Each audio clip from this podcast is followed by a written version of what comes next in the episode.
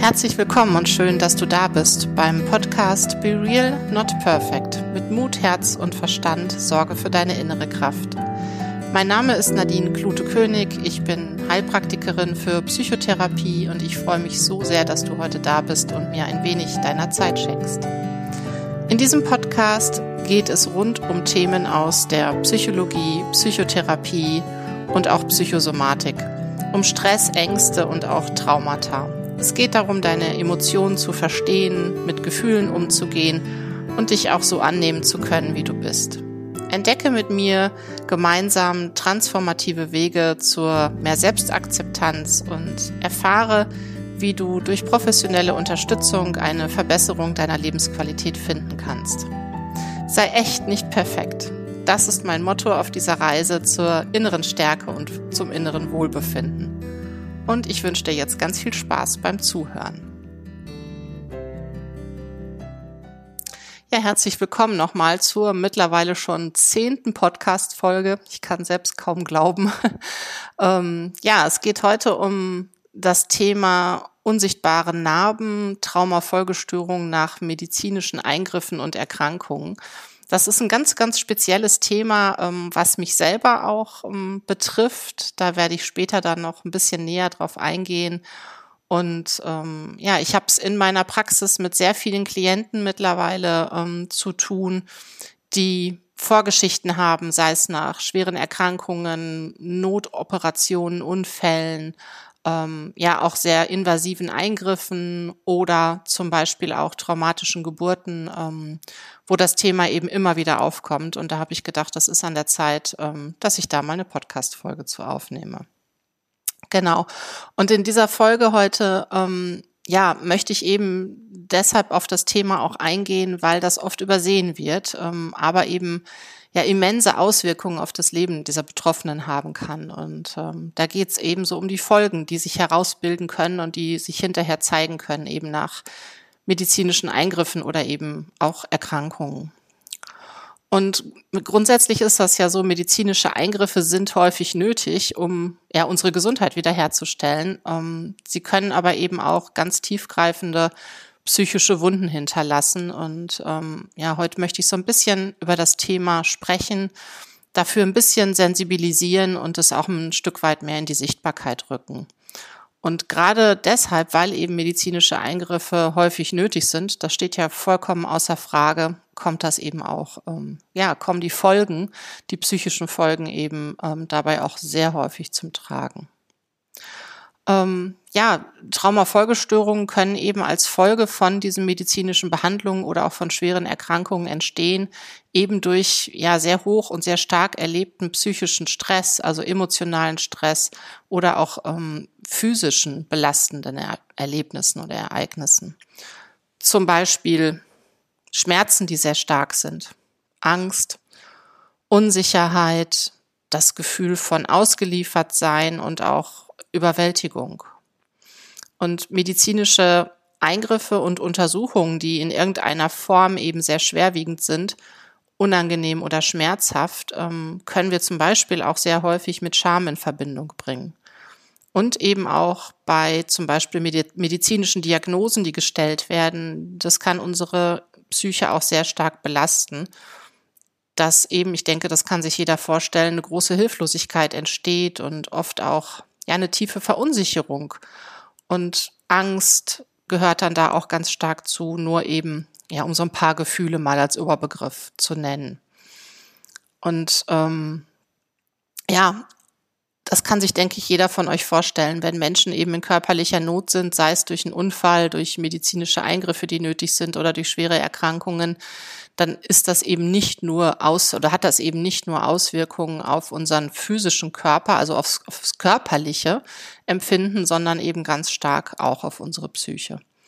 Und so eine emotionale Auswirkung von erlebten, ich nenne es jetzt mal Traumata als Oberbegriff, ähm, ja, es ist zum Beispiel ein Krankenhausaufenthalt oder eine schwerwiegende Diagnose können eben da starke Emotionen Angst, Hilflosigkeit, Ausweglosigkeit, Trauer und sowas, das kann damit eben verbunden sein. Und auch eben sehr häufig sehr tiefe Verzweiflung geht damit einher. Und häufig ist man eben bei ja, medizinischen Notfällen oder auch einer gestellten Diagnose schnell überfordert mit dem, was auf einen zukommt. Denn es ist ja so, die meisten von uns, ähm, es sei denn, man ist beruflich in irgendeinem medizinischen Kontext tätig, kennt weder die Abläufe in Kliniken noch ja den speziellen weiteren Behandlungsverlauf zum Beispiel. Und das bringt eben oft eine ganz große Unsicherheit und ja eine Überforderung mit sich. Und allein das kann dann schon so traumatisch wirken und eben sehr, sehr starken Stress hervorbringen. Und unser Nervensystem, da habe ich, wenn ihr da euch dafür interessiert, hört da gerne mal in die vorigen Podcast-Folgen rein, da erkläre ich das ein bisschen genauer, ist eben in so einem, in so einem hohen Stressmoment, in so einem hohen Stresslevel eben im höchsten Maße aktiviert und schüttet dann ganz viel Stresshormone aus. Und aus solchen Erlebnissen kann sich zum Beispiel auch eine klassische posttraumatische Belastungsstörung ähm, herausbilden, aber auch Depressionen, Angststörungen oder Panikattacken mit sich bringen. Denn hm, die Verarbeitung dieser Erfahrungen, die sind häufig für uns so überfordernd, dass sie erst gar nicht stattfinden. Also in erster Linie, weil man eben nicht weiß, wie ich das verarbeiten kann und weil aber eben auch viel verdrängt oder verlagert wird, da das Ganze zweifelsohne viel zu belastend ist, ähm, um sich da in dem Moment oder nach so einer Situation mit der eigenen emotionalen Lage auseinanderzusetzen. Das ist also bitte nicht falsch verstehen, kein Fehler oder keine Schwäche, sondern der eigene Körper oder das eigene Nervensystem will einen in erster Linie erstmal schützen. Und das wird erstmal, weil das ist so oft so überwältigend und schmerzhaft, da ist unser Gehirn so angelegt, dass Dinge erstmal an die Seite gepackt werden, wo man merkt, das ist zu viel, das schaffe ich jetzt nicht. Und diese, diese Dysregulation, die wir eben in diesen Situationen erfahren haben, die wird auch ähm, körperlich eben abgespeichert. Hm, zum Beispiel bei ja, Notfallmaßnahmen, Notfalloperationen, Unfä Unfällen oder ähnlichem ähm, ist natürlich das Risiko sehr, sehr hoch, sehr hohen und sehr emotional stark belastenden Stress zu empfinden. Das kann sich, denke ich, jeder vorstellen. Und es gibt ja auch keine Zeit, um sich auf so eine Situation einzustellen. Denn gerade bei Unfällen oder notfallmäßigen Eingriffen schüttet der Körper dann so viel Stresshormone aus und wir sind ja in einem Schockzustand. Und das Gefühl des Ausgeliefertseins und die Dringlichkeit der Maßnahmen bringt dann eben auch nochmal höchste Verunsicherung und Angst mit sich. Und diese abgespeicherte Energie, also dieses Stressempfinden, die Angst, Unsicherheit, Schmerz, kann dann eben immer wieder später im Leben angetriggert werden. Und jedes Mal werden diese Emotionen wieder abgerufen. Das ist also eine völlig normale Reaktion des Körpers. Ich habe ganz zu Beginn so ein bisschen schon mal ja, angedeutet, dass ich da selber auch ein Thema mit hab und würde euch da jetzt sehr gerne mal so ein bisschen ähm, bisschen was von erzählen. Ich hatte als Kind, als ich zehn geworden bin, also ich bin geboren schon mit einer sehr starken Hüftdysplasie. Das ist ja Ende der 70er Jahre damals ähm, gab es diese Ultraschalluntersuchungen, aber auch noch gar nicht, die das eben hätten ähm, sehen können, dass der Hüft Hüftkopf da eben nicht richtig in der in der Beckenpfanne eben drin ist. Ähm, das gab's noch nicht und aufgefallen ist das dann, als ich Schmerzen bekam, als ich so neun, zehn Jahre alt war, eben in der Hüfte. Und ich hatte dann mit zehn ähm, einen Hüftkopfabrutsch, der auch erst nicht erkannt wurde. Und ähm, bin daraufhin in den ja, folgenden vier, fünf Jahren ähm, viermal operiert worden an beiden Seiten. Da gab es dann Komplikationen und es war damals um die Zeit, ähm, ja, das ist ja schon über über 30 Jahre her, ähm, andere Herangehensweisen an diese Sachen auch. Und es war eben auch so, dass man sehr lange im Krankenhaus lag. Also ich war teilweise Wochen im Krankenhaus und ähm, ja, und das war halt damals auch so, dass Eltern so in dem Maße, wie es heute ist, gar nicht bei dem Kind bleiben konnten. Ähm, es zum Beispiel auch nur geregelte Besuchszeiten gab und ähnliches. Und für mich war diese Zeit eben, weil das ja auch so in die Pubertät schon reinging, ähm, ja höchst stressvoll. Einmal komplett aus seinem Zuhause rausgerissen zu sein, neue Umgebung, Klinik, Schmerzen, ähm, Dinge zu sehen, die andere Kinder haben. Ja, und ähm, ihr könnt euch sicher vorstellen, dass da Dinge definitiv hängen geblieben sind. Und ich habe eben zum Beispiel im Laufe der Jahre danach, ähm, hatte ich ein Riesenproblem mit dem Geruch von Desinfektionsmitteln. Also da ist immer also wirklich vom Geruch her ist diese Angst angetriggert worden. Jedes Mal, wenn ich dieses Desinfektionsmittel gerochen habe, bedeutete das für meinen Organismus, für mein Nervensystem, aufpassen, jetzt wird's schmerzhaft, jetzt wird's unangenehm, jetzt kommt die Angst hoch, das Ausgeliefertsein und so weiter. Und ich habe, ähm,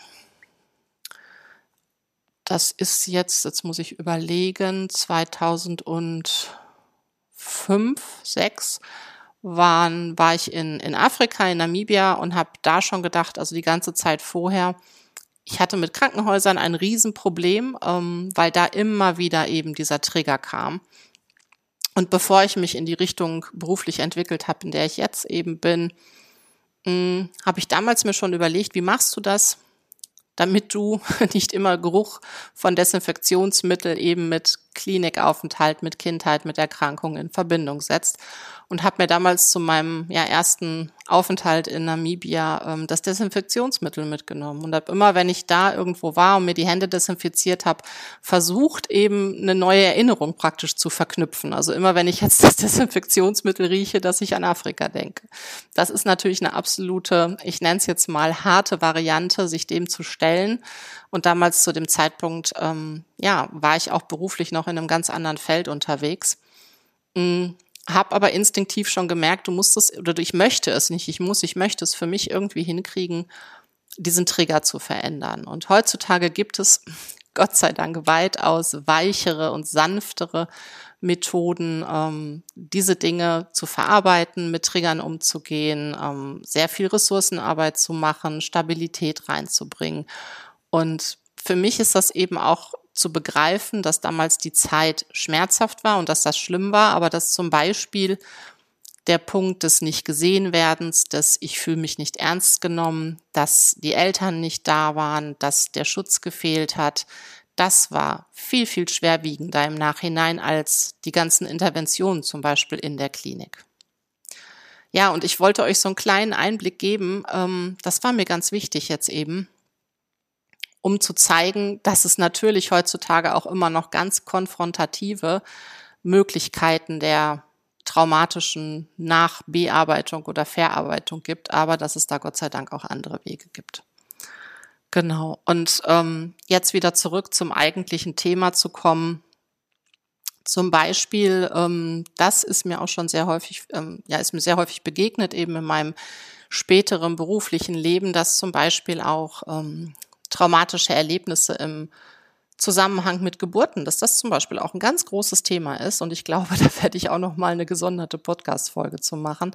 Denn gerade ist so in diesem Bereich, es kommt immer mehr, aber es ist immer noch nicht genug. Es ist noch nicht genug Wertschätzung eben da, ähm, wenn da ein erlittenes Trauma in Bezug auf Geburt zum Beispiel stattgefunden hat. Heißt im Grunde Mutter und Kind gesund, also ist alles gut. Ja, und das ist so ja nicht. Ähm, denn das setzt im Grunde ja alle gemachten Erfahrungen, die man unter der Geburt hat, ähm, die zum Beispiel als sehr belastend ja, empfunden wurden oder empfinden, die man empfinden kann, ähm, zum Beispiel so Notfallmaßnahmen oder ja, da gibt's ja auch eine große Übergriffigkeit oder Grenzüberschreitung, dass das alles so ein bisschen dadurch in den Schatten gestellt wird und auch nicht ernst genommen wird. Und auch in dem Bezug zum Beispiel das passt aber auch, was ich gleich sage, auch zu dem Punkt, wenn Kinder in der frühen Kindheit oder in der Jugend eben in Kliniken sind, auch für Erwachsene natürlich eben dieses Gefühl von ausgeliefert sein und die Respektlosigkeit bei Geburten zum Beispiel den Frauen gegenüber und auch Gewalt unter der Geburt ist eben nicht seltenes leider. Und das hat oft dann ganz weich, weitreichende Konsequenzen für Mutter und Kind und da zum Beispiel auch ähm, die Väter nicht zu vergessen, denn die sind gerade in diesem Zusammenhang häufig auch nicht genug gesehen oder ernst genommen. Und ähm, auch für sie kann eine Geburt zum Beispiel als ganz höchst emotional belastend wahrgenommen werden. Auch eben, ja, durch dieses Gefühl der Hilflosigkeit. Und ich glaube, ich mache wirklich zu dem Thema mal eine separate Podcast-Folge. Genau. Ja, bei Angst oder Panikstörungen zum Beispiel ist es auch wichtig zu schauen, ähm, wenn man darunter leidet, was und vor allem, ob es in der Biografie, ob da irgendwas vorgefallen ist. Also woran sich der ja, Klientin oder die Klientin, der Klient sich bewusst erinnern kann, ähm, was im Grunde auch als Art Auslöser erklärt werden könnte. Und häufig sind es ja auch Erlebnisse, an die man sich bewusst gar nicht erinnern kann oder die man selbst eben als ja eine Art der Verarbeitung als nicht so schlimm abtut und ähm, ja, wo aber durchaus ein Zusammenhang eben mit Symptomen bestehen, die ja, die jetzt im Grunde das Leben schwer machen können. Und gerade zum Beispiel in den letzten Jahren kamen ja auch viele neue Herausforderungen, besonders so in der Pandemie dazu. Sei es eben ja ein Verbot oder Regeln bei Besuchen in Kliniken. Und es geht mir jetzt bitte nicht um die Notwendigkeit dieser Maßnahmen, das steht außer Frage, sondern um die Sensibilität eben für den Patienten, die Patientin und die Folgen, die sich daraus eben ergeben. Und ähm, das ist einfach wichtig, das anzunehmen, dass das so ist und da definitiv auch genauer hinschauen zu dürfen. Denn gerade so ein sensibler und respektvoller Umgang und Begleitung, das kann eben für die Zukunft ganz, ganz viel ändern, ganz viel ändern. Und keine Frage, dass da häufig gerade bei medizinischem Personal eine absolute Überforderung besteht. Da brauchen wir, glaube ich, auch nicht drüber reden. Das weiß jeder, dass das leider so ist. Und dass das oft durchaus schwierig ist, das mit einzubeziehen. Also eine gewisse Empathie und ähm, ein drauf einstellen, ein Zuhören und mit einbeziehen. Das ist einfach, das ist leider schwierig. Eben, ja, weil die Dinge so sind, wie sie sind im System. Aber wir können ja vielleicht auch ein bisschen jetzt daraus lernen und gucken, wie kann man denn Dinge auch verändern. Denn gerade so die zwischenmenschliche Komponente hat eben einen sehr großen Einfluss darauf, wie Notsituationen ja in, im kompletten medizinischen Kontext gesehen und wahrgenommen werden. Und, ähm, und das ist so leider dass gerade eben bei medizinischem Personal nicht genug, aus welchem Grund auch immer, sei es jetzt, wie schon gesagt, so eine personelle Unterbesetzung oder auch fehlendes oder auch nicht erlerntes Einfühlungsvermögen oder fehlende Sensibilität oder fehlender Respekt für den Patienten, für die Patientin viel Potenzial eben für Traumafolgen bietet.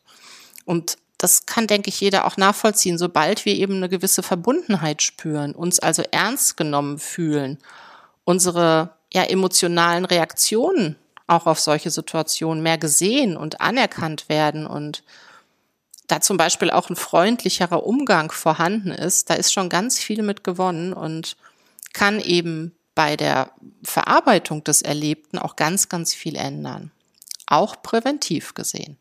Und was mir auch ganz wichtig ist, dass da auch Angehörige einbezogen werden dürfen und auch gesehen werden dürfen.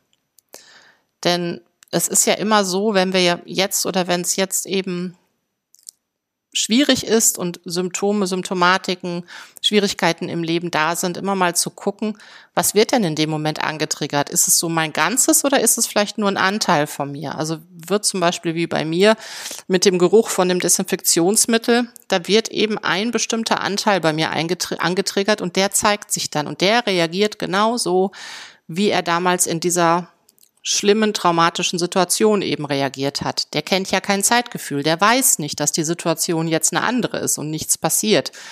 Die körperlichen Reaktionen sind aber wirklich genau haar dieselben.